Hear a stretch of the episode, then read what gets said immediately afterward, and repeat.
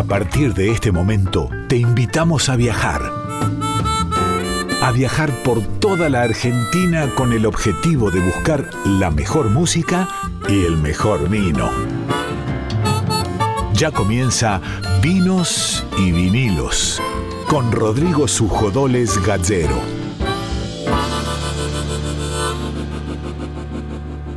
Hola, hola, muy pero muy buenas noches. ¿Cómo están todos y todas? Bienvenidos a Vinos y Vinilos, el programa de vinos de Radio Nacional Folclórica. Es un gran placer estar en este viernes arrancando con este programa. Lo hacemos quienes habla, Rodrigo Sujodoles Gacero en la conducción, Darío Vázquez en la producción y quiero agradecer sobremanera a Juan Sixo, productor general de la radio, y a la querida amiga Mavi Díaz, gran artista y gran directora de esta Radio Nacional Folclórica por la posibilidad que me dio de poder estar haciendo este programa. Programa que será para muchos el fin de una semana y para otros el principio del fin de semana. Estamos en la noche del viernes, pero ya es sábado, ya estamos en los primeros minutos de sábado.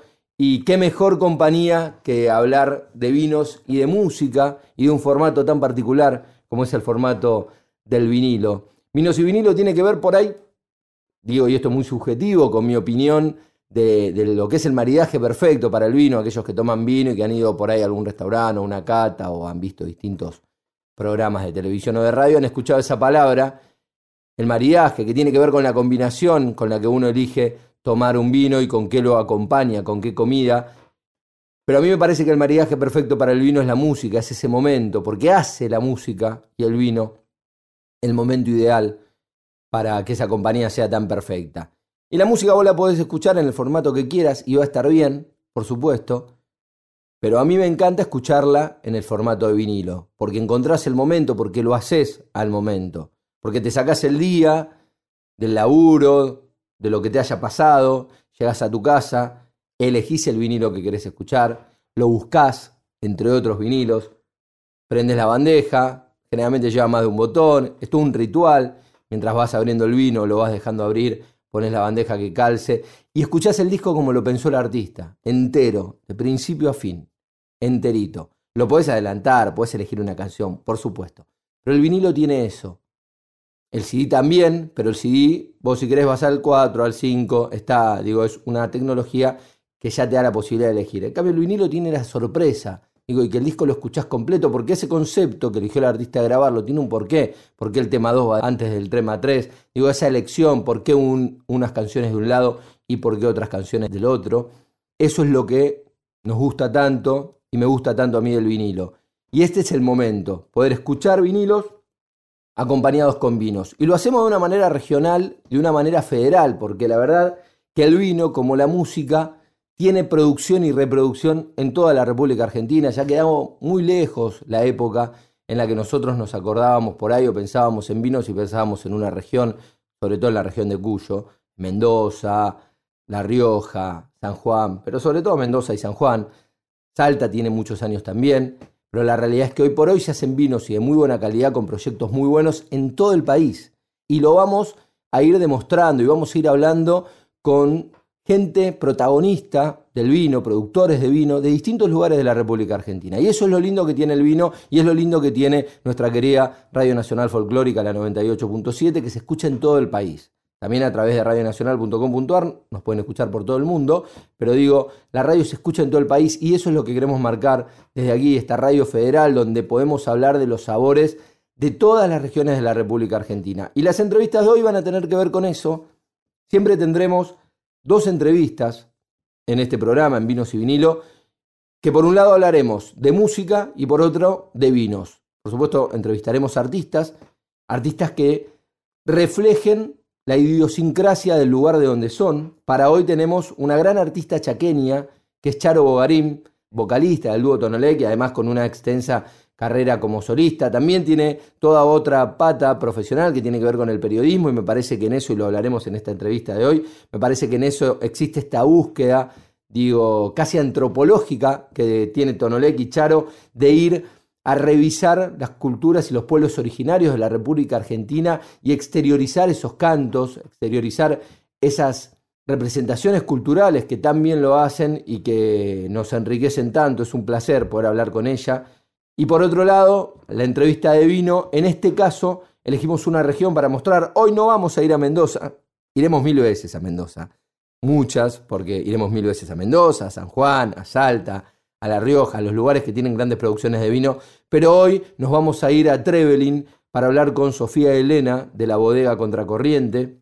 Sofía nos va a contar acerca de, bueno, de cómo es hacer el vino en, en estas zonas y eso es lo que nos gusta de este programa, digo, poder conocer el país a través de la producción de vino y romper con esa vieja, ese viejo precepto de que todo el vino sale de Mendoza y la verdad que si bien Mendoza, Salta son los grandes embajadores del vino al mundo y si bien los vinos de altura son los grandes representantes del vino argentino en el mundo, pero hay vinos en todos lados en la República Argentina. En lugares donde por ahí la cultura del vino o el imaginario popular argentino, porque en el mundo pasan otras cosas, pero el imaginario popular de acá, de nuestro país, te decía que en realidad tenía que ser siempre en la zona de Mendoza. Y sin embargo, tenemos en La Pampa, en Buenos Aires, en Chapadmalal, vinos con una presencia marítima muy espectacular en el paladar. Digo, vamos a estar hablando con los distintos representantes de los diferentes lugares de la Argentina donde se hacen vinos y de esa manera recorreremos el país y te invitaremos a viajar en esto que tiene que ver con vinos y vinilos. Hasta la una te vamos a estar haciendo compañía en este programa en Radio Nacional Folclórica. Va a ser un verdadero placer. Ya te dije, tenemos dos grandes entrevistas para hoy. Además de entrevistas, te voy a recomendar qué vino tomar, hablar recomendaciones y tips de vino y escucharemos canciones en formato de vinilo. Arrancamos con la primera canción, en este caso un tema del Gran Rally Barrio Nuevo, Amiga Tierra Querida, en una versión de Peteco Carabajal y de Mi Carabajal.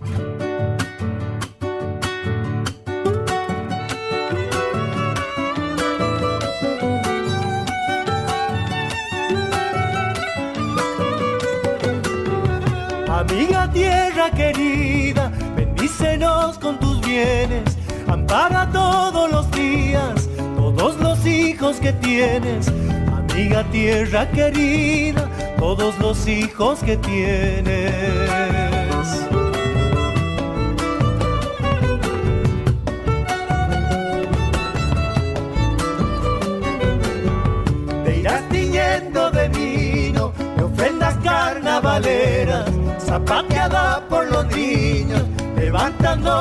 Polvareda. Te irás tiñendo de vino, levantando polvareda.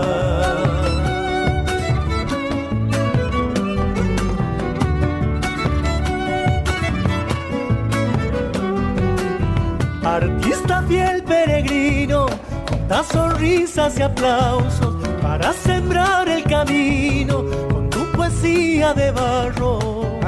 Fiel peregrino, con tu poesía de barro. Amiga tierra querida, bendícenos con tus bienes, ampara todos los días, todos los hijos que tienes amiga tierra querida, todos los hijos que tienes.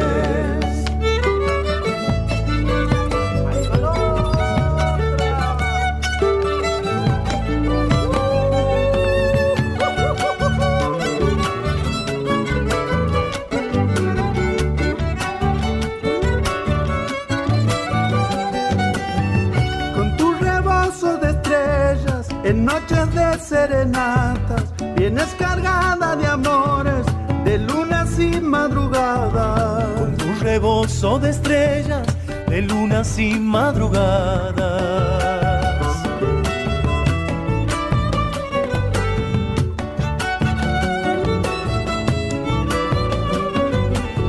Saberes del campesino, herencia de tu milagro, amor que brota en el río, tu abrazo, amor que brota en el río, me iré buscando tu abrazo.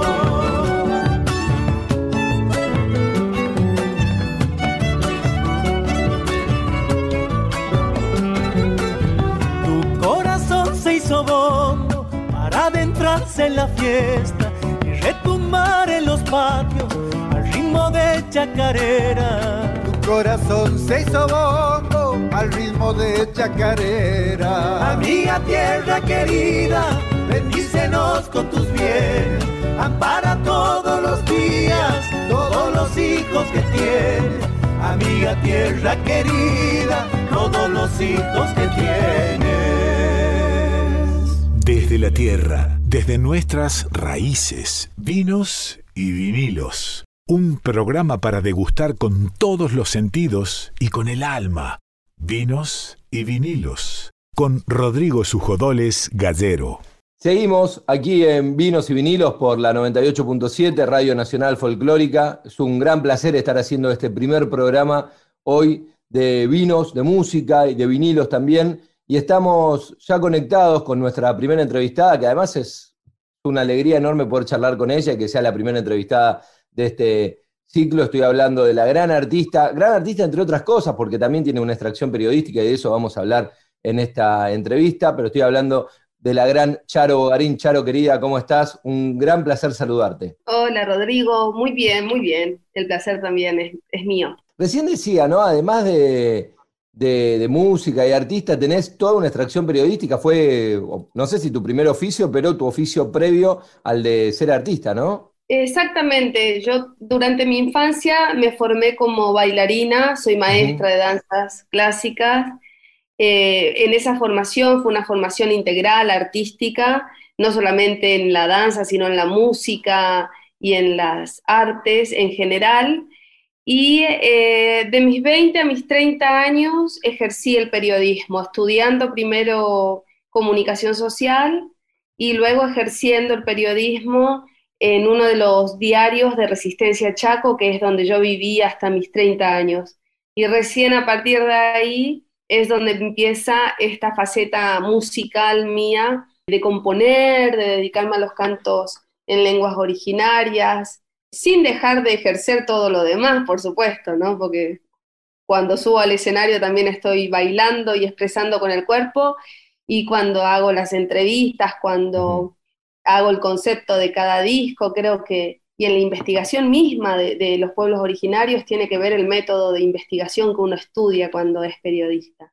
Claramente tu obra tiene una gran faceta investigativa, decías vos recién, ¿no? Buscar los cantos originarios y demás, o sea, escucharte a vos no es solo una experiencia sonora, sino que tiene que ver más con, me atrevo a decir, hasta una experiencia antropológica, ¿no? Digo, donde uno va descubriendo eh, diferentes sonidos de pueblos originarios y cantos originarios que tal vez no los teníamos conocidos y vos terminás siendo como un poco una embajadora de eso. ¿Esa búsqueda tiene que ver con tu costado periodístico? Creo que sí, tiene que ver con mis raíces también, ¿no es cierto? Porque el arte es expresar lo que uno es, es expresar y mostrar de dónde uno viene, los colores de tu tierra, tu historia, tu biografía, y, creo que así como en, mis canciones y en mis composiciones siempre está presente mi padre que es desaparecido, por ejemplo, y que ha marcado mi historia también como hija de, padre desaparecido en la época del proceso aquí en Argentina, del proceso militar.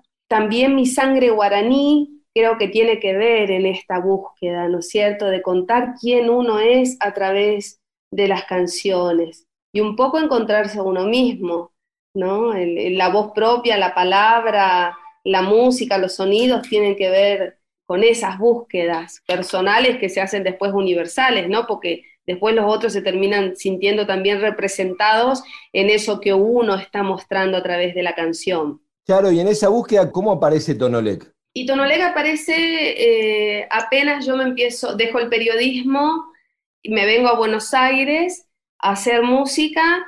Meses antes nos habíamos conocido con Diego Pérez, mi compañero de Tonolec, y con una canción que yo había escrito ganamos un concurso de MTV Latinoamérica.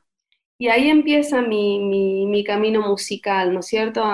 en ese momento creo que tenía yo unos 28 años para 29, todavía seguía ejerciendo el periodismo, pero ya estaba queriendo dedicarme de lleno a la música. Y ese concurso, ese empujoncito que tuvimos con Diego, es lo que signó después eh, nuestra carrera musical, ¿no es cierto? Diego ya venía estudiando y haciendo música desde hace muchos años, desde su adolescencia, pero yo recién me empezaba a dedicar a este arte. Así que fue de la mano de Diego que juntos emprendimos este camino y, es lo que es el, fundamento, el basamento de, mi, de, mi, carrera musical, Tonolec, esta fusión de música electrónica con, con música nativa, con lenguas originarias. A mí siempre me llamó mucho la atención desde la primera vez que escuché Tonolec, porque justamente eso, ¿no? Es la música electrónica con todo lo que tiene y la modernidad que tiene la música electrónica y lo disruptivo que puede llegar a ser, con un canto originario, o sea, con algo súper ancestral, con algo súper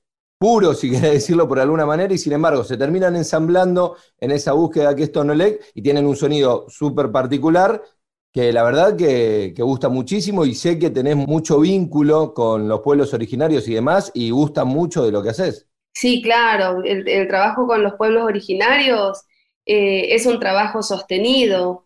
Creo que eso es lo que hemos logrado también con Tonolec y yo sigo con la Charo, ¿no es cierto? Que es ese amor por, nuestras comunidades, eh, no solamente por la gente guaraní, los cantos en lengua guaraní, sino los cantos en lengua com, en mapuzungún, en lengua quechua, eh, viajando a China, aprendiendo cantos en mandarín, viajando a África, aprendiendo cantos en lenguas antiguas, eh, africanas, y y un poco creo que tiene que ver con eso, ¿no? El, camino, la búsqueda, lo que uno, lo que uno quiere transmitir y, es en lo que está basado Tonolec y mi búsqueda también, por supuesto.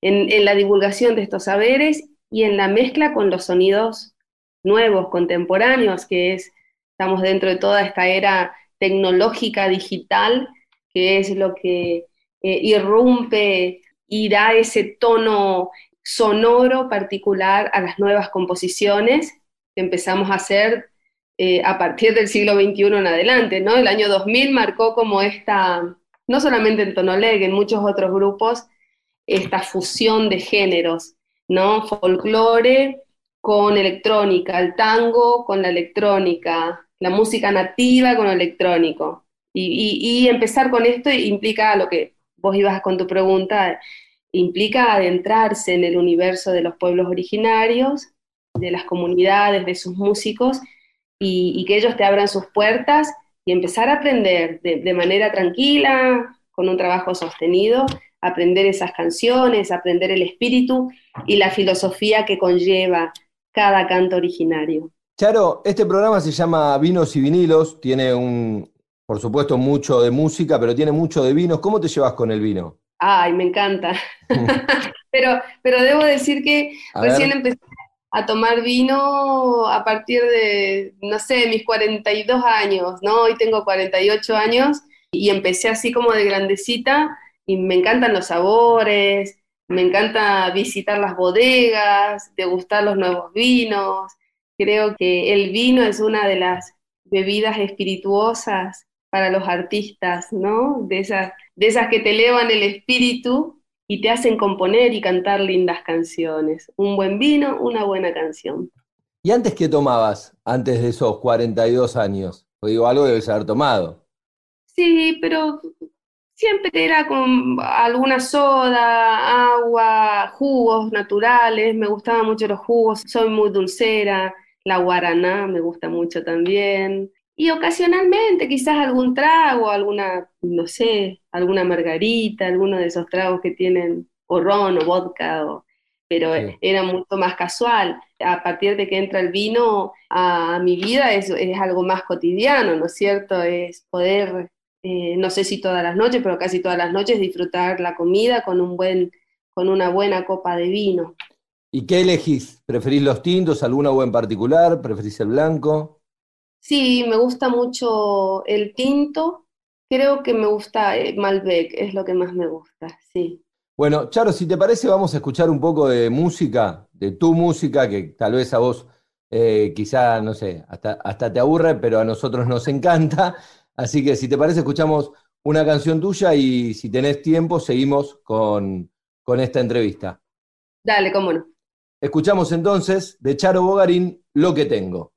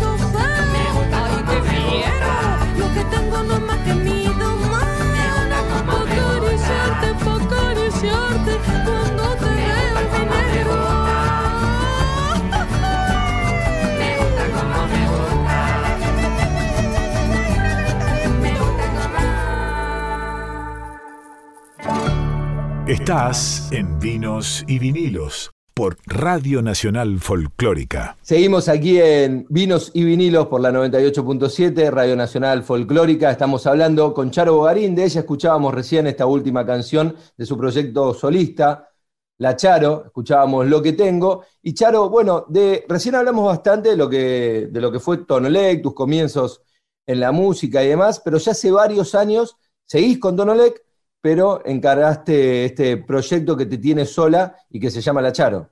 Así es, a partir del año 2017 creo que estrenamos mi primer disco solista y es este canto a Latinoamérica, ¿no es cierto?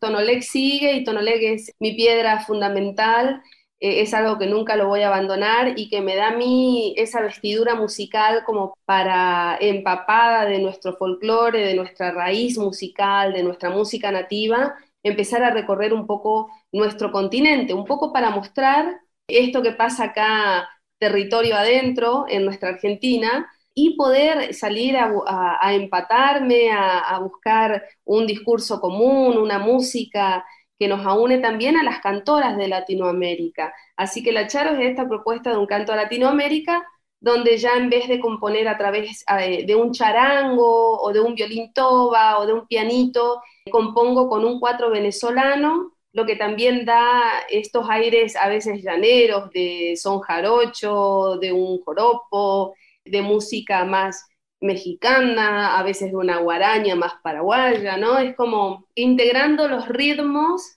y las historias de nuestra América Latina también en mis canciones. De eso se trata un poquito la Charo.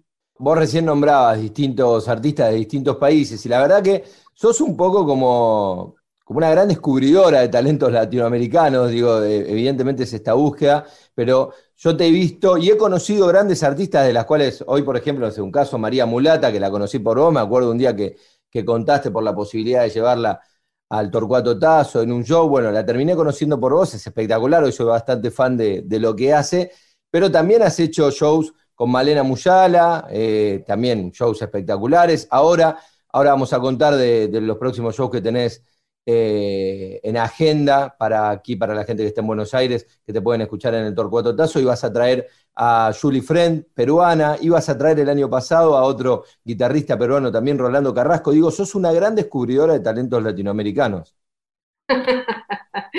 bueno, qué, qué linda definición. La verdad.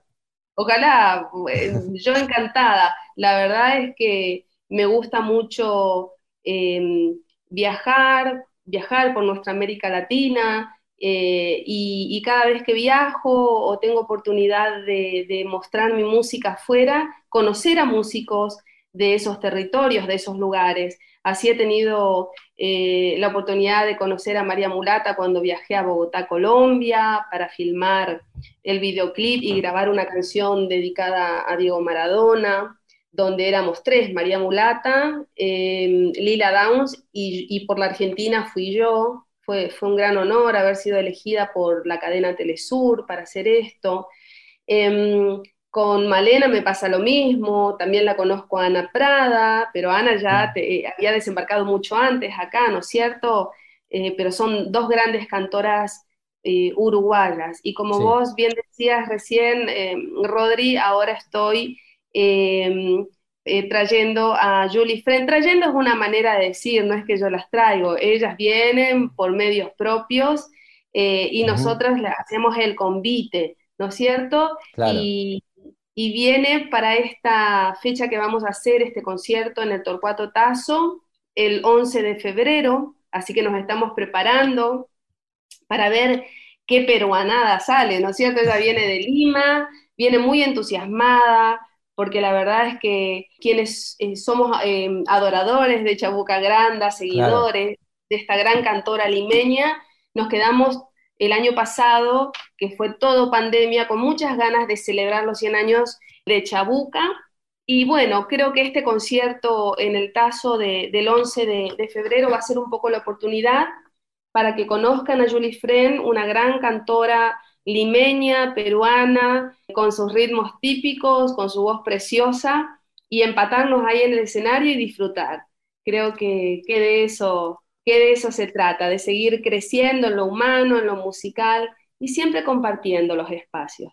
Está hecha la invitación entonces el jueves 11 de febrero a las 21 horas arranca el show, a las 20 se abre la sala y ahí va a estar La Charo con grandes invitados, o una gran invitada, como decía recién, la peruana Julie Friend. Las entradas están a la venta en torcuatotazo.com.ar o en ticketoy.com y ahí pueden hacerse su entrada e ir a este lugar que es bellísimo para ver música en vivo, donde vos además tocas muy pero muy seguido, tanto con Tonolé como con este proyecto solista. Así es, apenas empezaron los streaming, fuimos a grabar ahí en el Torcuato Tazo con Tonolec, eh, con Dieguito Pérez, fuimos a grabar un concierto que salió espectacular. Bueno, yo disfruto mucho, como vos bien decís, para mí el Tazo es una casa donde yo también puedo brindar un espacio hermoso a estas amigas cantoras de América Latina que vienen a visitar Argentina y a conocer a nuestro público que es tan hermoso, tan cálido, tan afable. Así que mm, espero con ansias el 11 de, febrero para, para compartir esta velada musical con todos ustedes y que puedan conocer también un poquito más de nuestras cantoras eh, latinoamericanas. Charo, y más allá de, de, lo del 11, ¿qué te depara? Pues yo sé que tus años son, digo, de una búsqueda incansable, puede haber de todo en la agenda de Charo Bogarín. Entiendo que la pandemia tal vez te tiene un poco más frenada, pero digo, ¿qué te depara para este 2021? ¿Qué proyectos tenés en la cabeza? ¿Con qué búsquedas estás? Bueno, hay algo que me gusta mucho contar a mí, que justo un poquito antes de la pandemia me había reunido con Diego Boris, presidente del INAMU, Instituto Nacional de la Música, y le propuse armar la fonoteca del canto originario, eh, con el sentido de ordenar un poco todo el material que hay eh, y que no está a disposición de la gente, del público en general, digitalizar ese material de las diferentes comunidades, hablo de la música de nuestros pueblos originarios, y que pueda ser una fonoteca del INAMU sin fines de lucro para que la gente, los estudiantes, los músicos puedan abrevar en nuestra música originaria sin tener que viajar a los lugares, porque es realmente un trabajo exhaustivo conocer la música de nuestros pueblos originarios, porque no está en las disquerías, no está en las redes sociales, entonces hay que ir particularmente a buscar. Entonces vamos a continuar eh, eh, con el armado de la fonoteca del canto originario para el INAMU. Ahora creo que desde marzo vamos a estar empezando con esto. Así que, y presentando mi tesis también ya eh, para el posgrado en gestión cultural y comunicación que, hice durante la pandemia, me puse a estudiar también, Rodri. Sabía, sabía, no me sorprende. Un poco para, para, seguir complementando y alimentando nuestro cerebrito, para alimentar esto de ser comunicadora social, ahora también eh, para ser gestora cultural. Así que he hecho un posgrado eh, con Juan Palomino también de la mano, los dos hicimos, nos entretuvimos lindo en pandemia. Así que bueno, y esperemos que se abran un poquito más los lugares, que podamos eh, vacunarnos los que queramos y los que no, no, pero que esto pueda hacer que la gente pueda fluir un poco mejor y los artistas podamos eh, retomar normalmente o con la mayor normalidad eh, nuestro trabajo. Así que mientras tanto, igual estoy viajando, ahora estoy en Mar del Plata haciendo concierto, iré para Rosario también y dando talleres de canto nativo. Bueno, quienes quieran saber un poquito más, en mi Instagram de lacharo.oficial o en mi Facebook de lacharo, pueden ver y seguir un poquito todos mis pasos.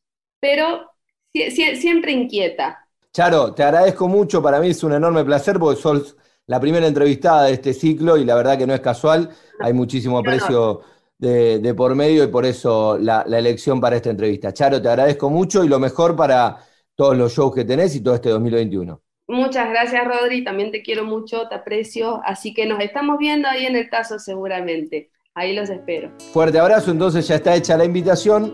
El próximo jueves 11 de febrero a las 21 horas va a estar la Charo, Charo Bogarín, con su proyecto solista en el Torcuato Tazo. Entradas en venta en torcuatotazo.com.ar y nosotros nos vamos con música de Tonolec, en este caso Hay Corazoncito. Despertame con un rayo de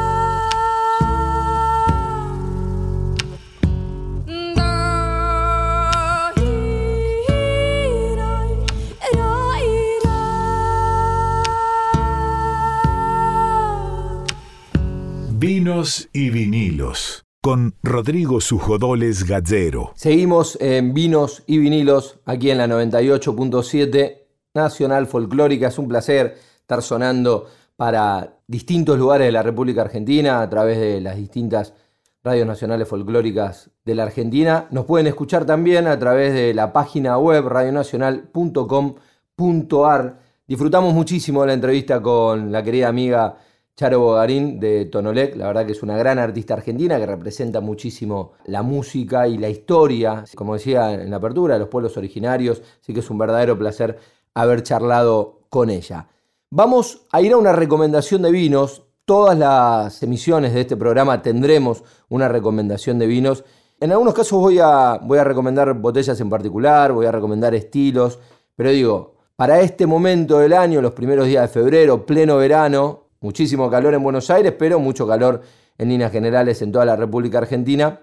La recomendación tiene que ver con vinos frescos. Hoy te voy a recomendar vinos rosados. ¿Qué vino rosado? Yo después te voy a decir uno en particular que a mí me gusta mucho, pero la idea es que vos vayas al lugar donde compras los vinos, a la vinoteca amiga, al supermercado que tengas cerca, al almacén de barrio, digo, a donde compres el vino y ahí puedas tomar el vino rosado que te recomienden.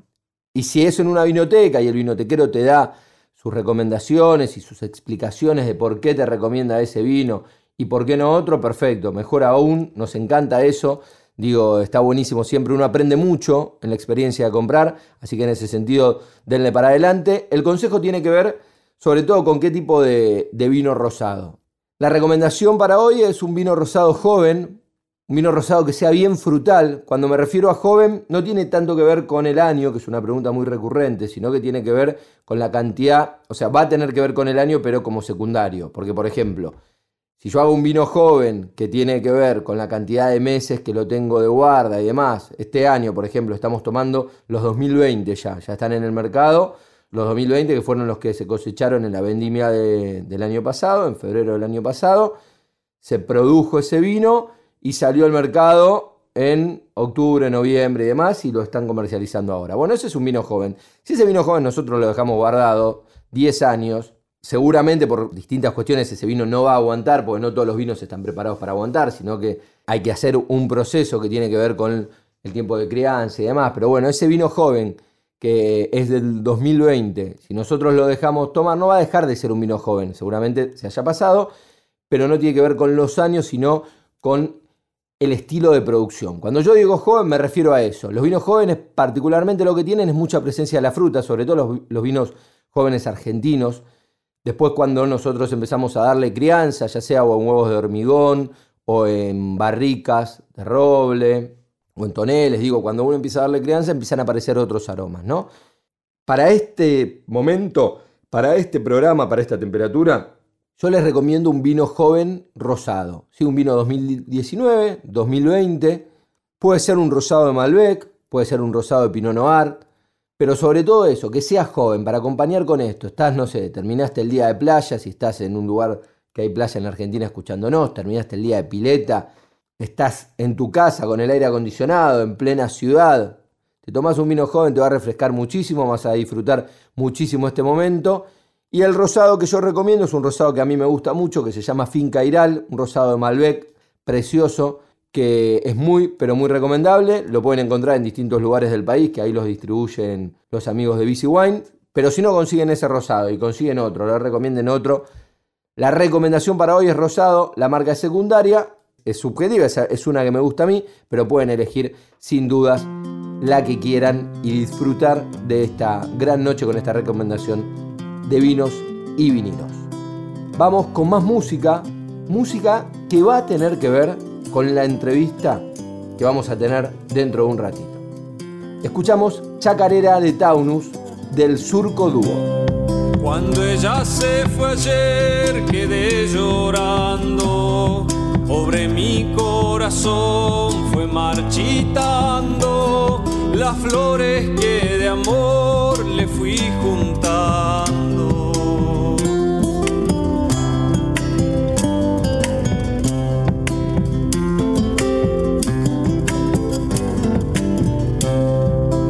La tarde de hoy mi cordillera lloró pa' que a los campos le lloviera y yo lloré pidiendo que volviera.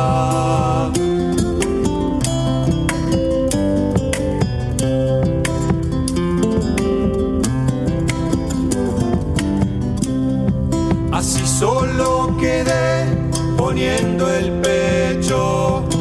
con alcohol todo el despecho, preguntándole a Dios con qué derecho.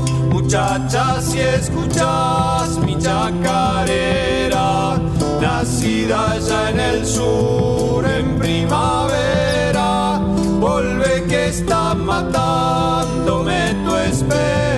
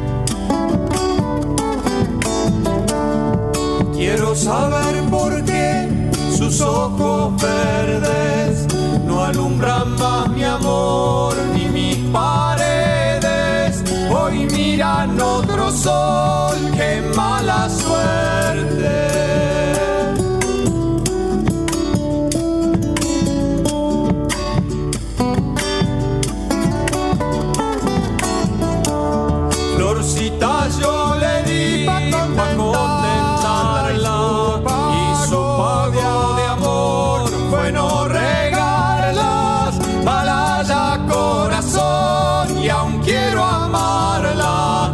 Muchacha, si escuchas mi chacarera, nacida allá en el sur en primavera, vuelve que están matándome tu espera. Vinos y vinilos, un programa para degustar con todos los sentidos. Seguimos en Vinos y Vinilos aquí por la 98.7 Radio Nacional Folclórica. En momento de entrevistas, dijimos en la apertura que vamos a estar hablando no solo con artistas, sino también con protagonistas del mundo del vino. Y para eso estamos comunicados, en este caso, con una enóloga, con Sofía Elena de la bodega Contracorrientes de Trevelin, para que nos cuente un poco acerca de este proyecto, cómo, cómo es la bodega, qué vinos hacen y también, ¿por qué no?, la historia de cómo es y qué es ser un enólogo. ¿Cómo estás, Sofía? Muy buenas noches. Acá Rodrigo te saluda. ¿Cómo andás? Hola, Rodrigo. ¿Cómo estás? Bien. Por aquí muy bien. Gracias. Primero, gracias por este contacto. Y segundo, te cuento que hablábamos en la apertura que un poco lugar común de los vinos en Argentina es Mendoza o La Rioja, San Juan, y sin embargo, la bodega de ustedes, Contracorrientes, rompe un poco, se va bien al sur y rompe con esa zona de confort de los vinos argentinos de la zona de Cuyo, ¿no? Sí, bueno, nosotros somos parte de un proyecto en una región eh, bastante experimental, podríamos llamarlo, porque somos poquitos los que estamos y, y no es una zona fácil para llevar un viñedo y para hacer vinos. Me refiero a que climáticamente no sería una zona ideal, eh, se la llama zona marginal casi. Eh, a duras penas las plantas sobreviven y eh, a duras penas llegamos a la madurez. Hay otras regiones, como decís, Mendoza, San Juan, que gracias a la irrigación también pueden tener grandes cantidades de viñedos, Claro. que son climas más amables y no tienen heladas durante el periodo, el ciclo vegetativo de la vid.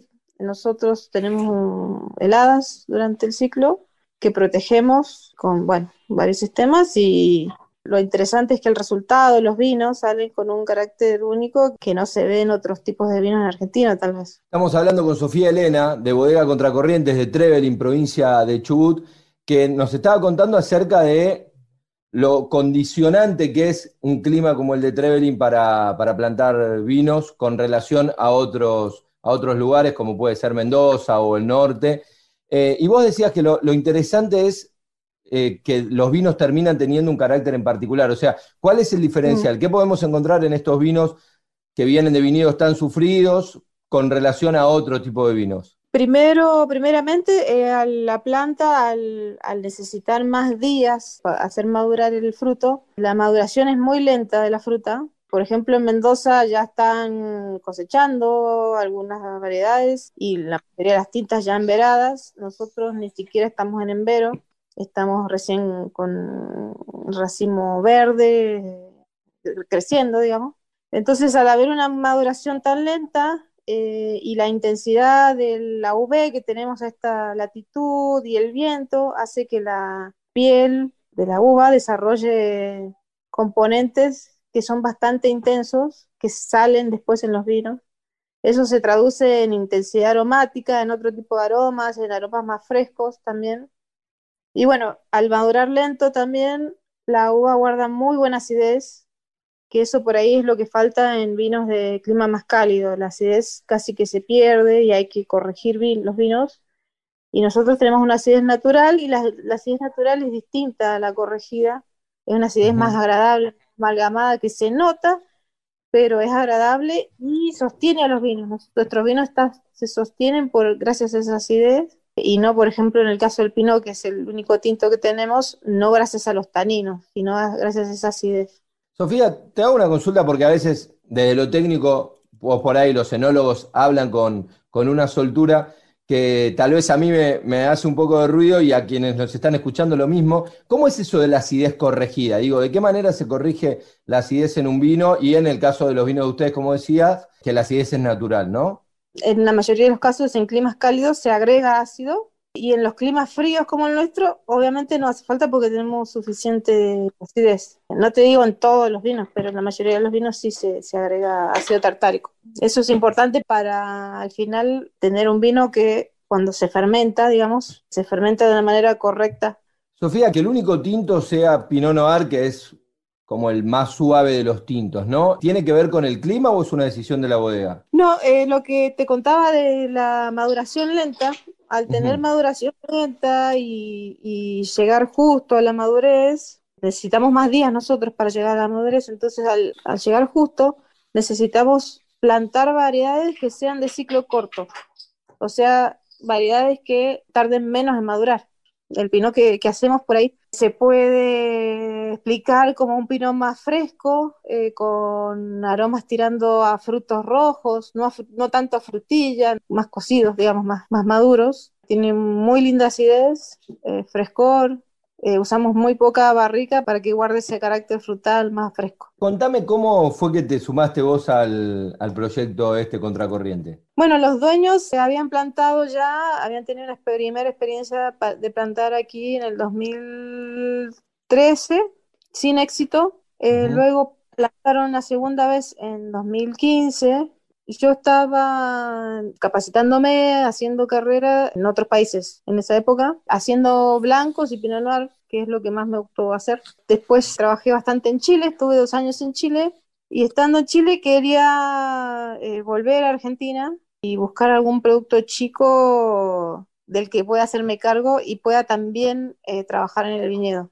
Lo lindo de trabajar en otros países, en otras regiones, por ejemplo en Europa, es que hay muchos proyectos chiquititos en los que uno puede trabajar al mismo tiempo en el viñedo y hacer el vino. Buscando un proyecto de, de esas características, me enteré que había proyectos chiquititos en Patagonia, en la zona sur. También por mi interés en trabajar con estas variedades, blancos y pino, supuse que en esta zona sería interesante trabajar con vinos blancos y pino, suponiendo que Patagonia es clima frío.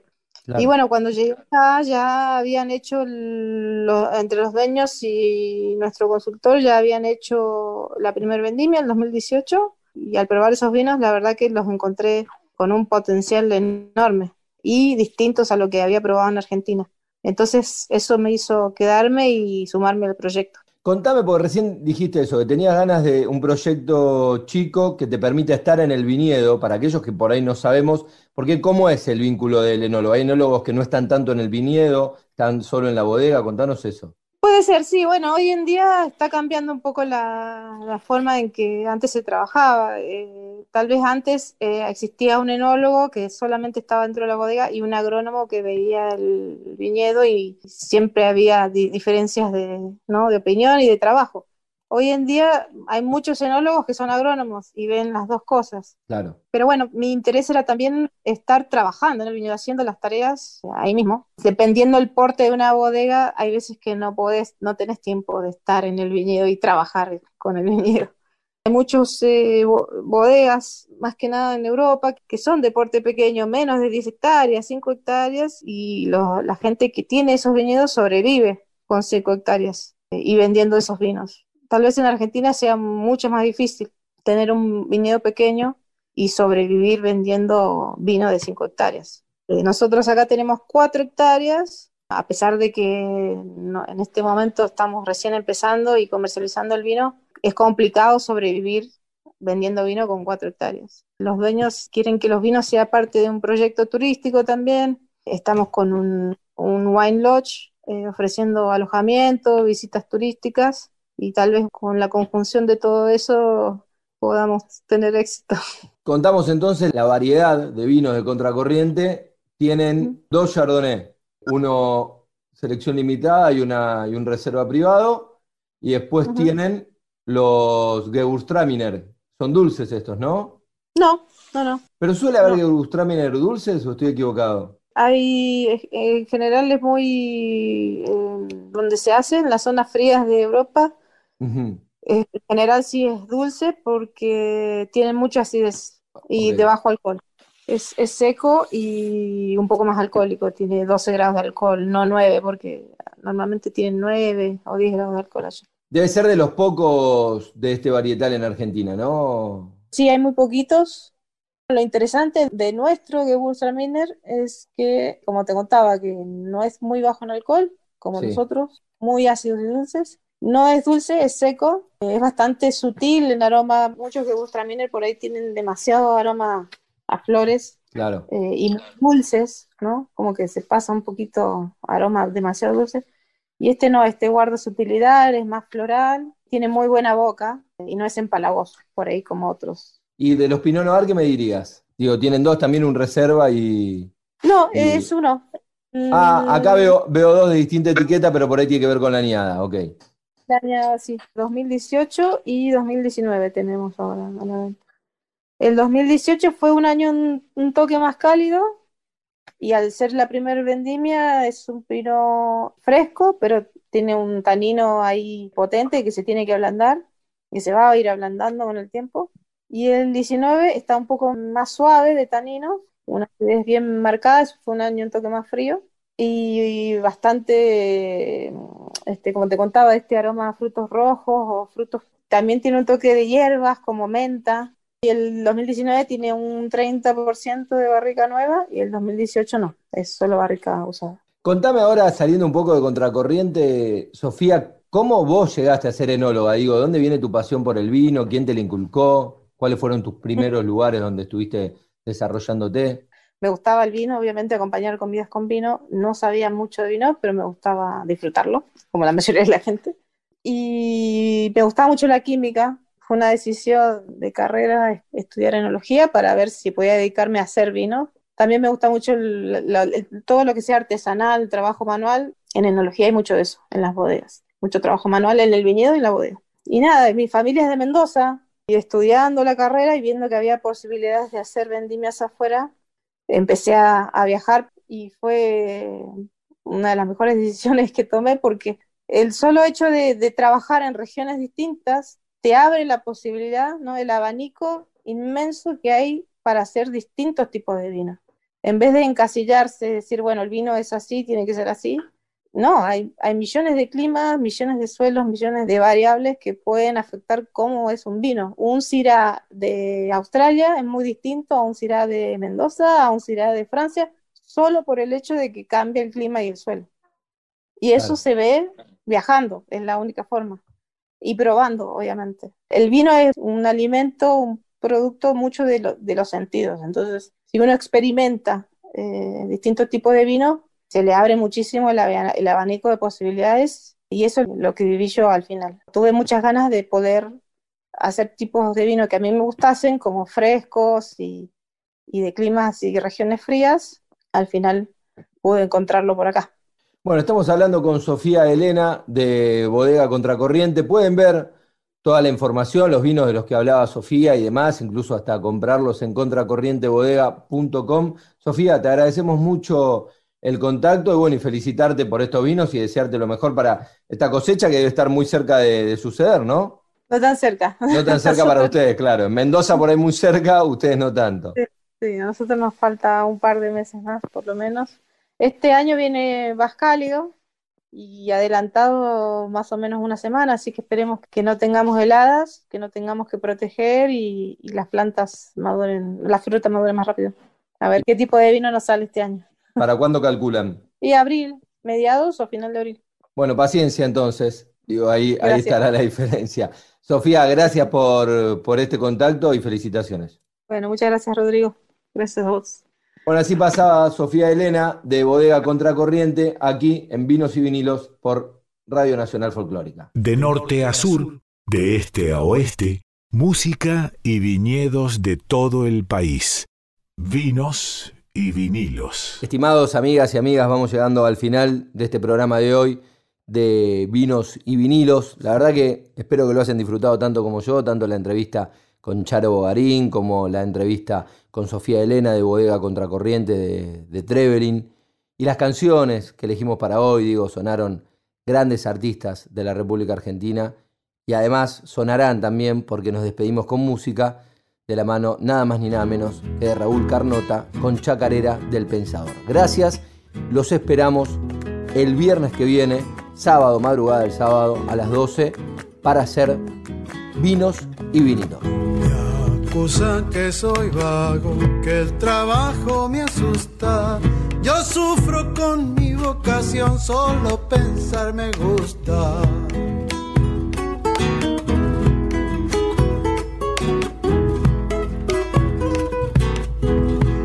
Paso el día entero arreglando problemas, pero me mata la humildad, nunca nadie se entera.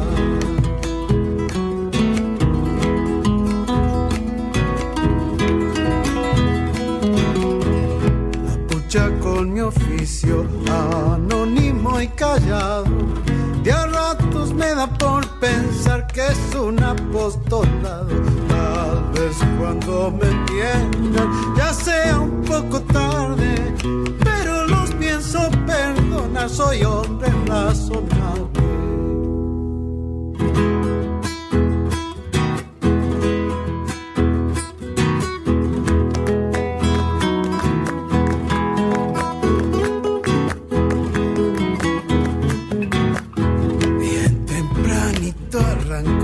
Desde mi catre viejo Dale que dale sin parar, meta a pensar canejo.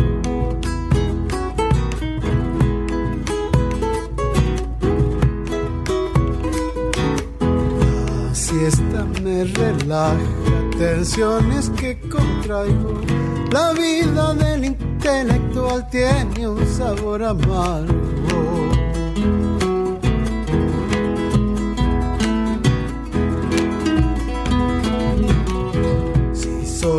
Comprendido. Yo sigo con mi ciencia en el pecado de pensar está mi penitencia.